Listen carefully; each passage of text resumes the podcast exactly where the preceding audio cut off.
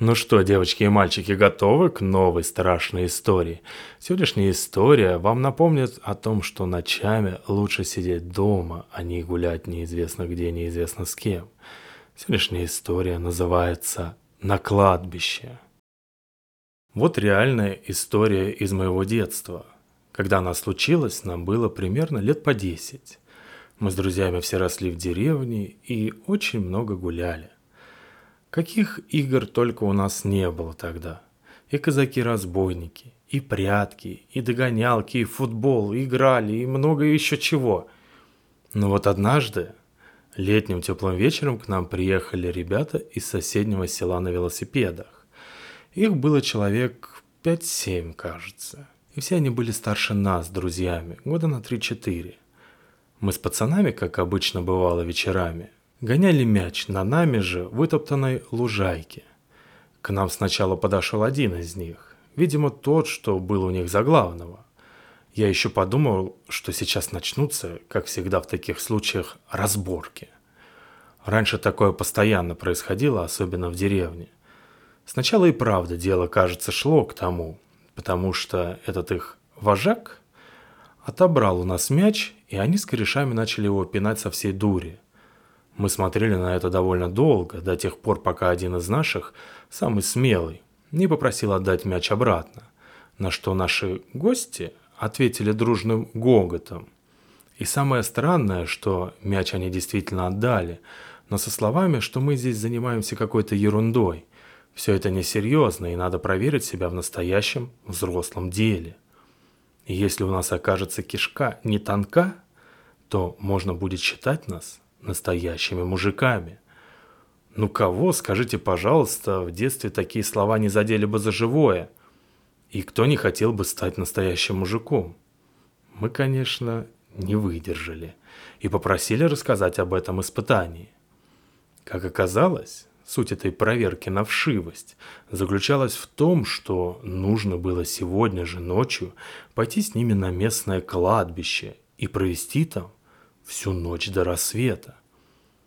Лично у меня эта идея не вызывала особенного энтузиазма, и от одной мысли, что надо провести целую ночь среди могил, у меня уже мурашки по коже. Да и, судя по глазам товарищей, я понял, что они тоже, мягко говоря, не в восторге от такой идеи. И этот испуг, видимо, заметили и парни из соседнего села. Они сразу начали издеваться подтрунивать, ловить нас на слабо. И, видимо, это у них так хорошо получалось, что мы все-таки с дуру взяли и согласились.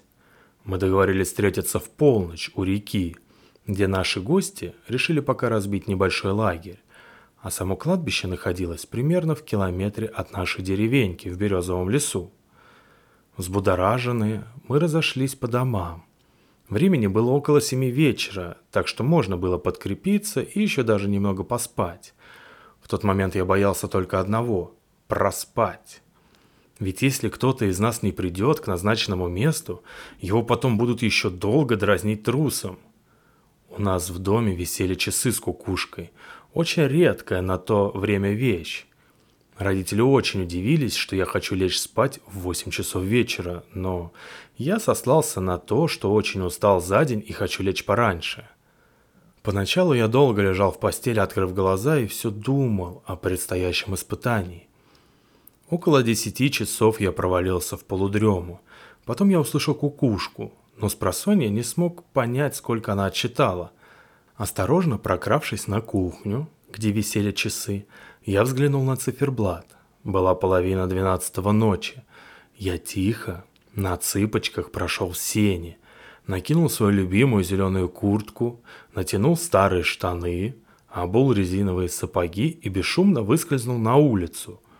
Было темно и душно. Ни звезд, ни луны на небе не было видно. Все затянули облака. Ощущение было, что дело идет к дождю. До назначенного места Идти было минут семь быстрым шагом.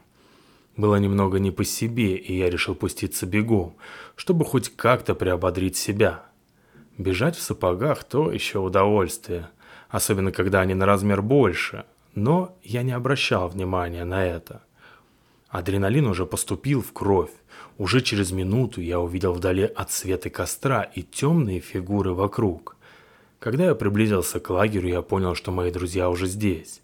Видимо, никто не захотел прослыть слабаком, и все мы пришли намного раньше. Велосипеды приезжие забросали ветками, чтобы их никто утром не нашел. Вася, так звали их главного, закидал костер землей, и мы двинулись в сторону кладбища. По дороге Васины друзья стали хвастаться друг перед другом тем, кто и сколько раз уже целовался с девчонкой. И какие девчонки вообще бывают. А мы шли молча и слушали их разговоры. Так мы и не заметили, как подошли к окраине кладбища. К тому времени на горизонте стали сверкать далекие зорницы, и еле-еле доносились слабые раскаты грома. Страх стал подбираться все ближе, и внутри все неприятно сжалось. Холодок пробежал по спине. Но мы последовали за нашими экзаменаторами, которые шагали меж покосившихся деревянных крестов в самую глубь кладбищенской тишины – Найдя добротную дубовую скамейку шириной в полметра, вся эта компания уселась на нее. Сесть мы не решились и остались стоять. Один из Васиных друзей достал игральные карты, нарисованные вручную на толстых картонках. Оказалось, что кто-то из них взял с собой свечи и стеклянную банку, в которой и поставили эти свечи. И вот, в тусклом свете, они принялись играть в подкидного дурака – а мы, не зная, чем заняться, все решили сесть рядом на землю. Так прошло около часа. Раскаты грома были все ближе и ближе, и молнии уже в полный рост сверкали там, где осталась наша деревня. Игра в карты Васи и его корешам нас скучила. И тут один из них предложил ломать кресты на могилах. Вся компания сельских пришла в дикий восторг от этой идеи – мы же оставались сидеть на земле, пока эти сумасшедшие с дикими воплями крушили и бесчинствовали среди могил. Что произошло дальше, я с трудом могу описать, но вдруг возникло четкое ощущение чего-то присутствия, и над одной из могил появилось легкое, едва заметное свечение. Как потом говорили все мои друзья, им показалось, что это был силуэт женщины в белом длинном платье до самой земли. Но заметили это только мы, потому что смотрели примерно в одну сторону и сидели тихо, а не бесновались вместе с сельскими. И это было уже выше наших сил. Мы вскочили и как ошпаренные понеслись обратно в деревню. За спиной раздавались крики Васи и его друзей. Они орали, что мы сдрейфили, что мы девчонки и трусы. Но мы так неслись, что вскоре и этих криков не стало слышно. Мы, не помня себя, домчались до окраины деревни и, не прощаясь, кинулись в рассыпную по своим домам. Я, стараясь как можно меньше шуметь, разделся и пробрался в свою постель. Благо, никто из домашних не проснулся. Сердце бухало где-то в горле, и перед глазами стояла эта картина. Женщина в белом, раскинув руки, стоит за спинами сельских пацанов. Кукушка отчитала два раза. Два часа ночи. Сон так и не пришел ко мне в ту ночь. Но как рассвело, все-таки пришло облегчение. Свет рассеял понемногу все ночные страхи и эти воспоминания. Днем мы встретились с друзьями, как ни в чем не бывало. Все события накануне казались каким-то страшным сном. И тут один из нас предложил дойти до того места, где вчера сельские жгли костер. При ярком солнце все уже было проще, и мы без сомнений двинулись туда. Придя на место, мы увидели остывшее давно кострище, умятую траву и вырванный дерн. Но удивило нас то, что рядом, заваленные ветками, лежали велосипеды сельских. Мы решили, что они ушли вниз по реке к плотине, купаться. Я и мои друзья повернули и вернулись в деревню.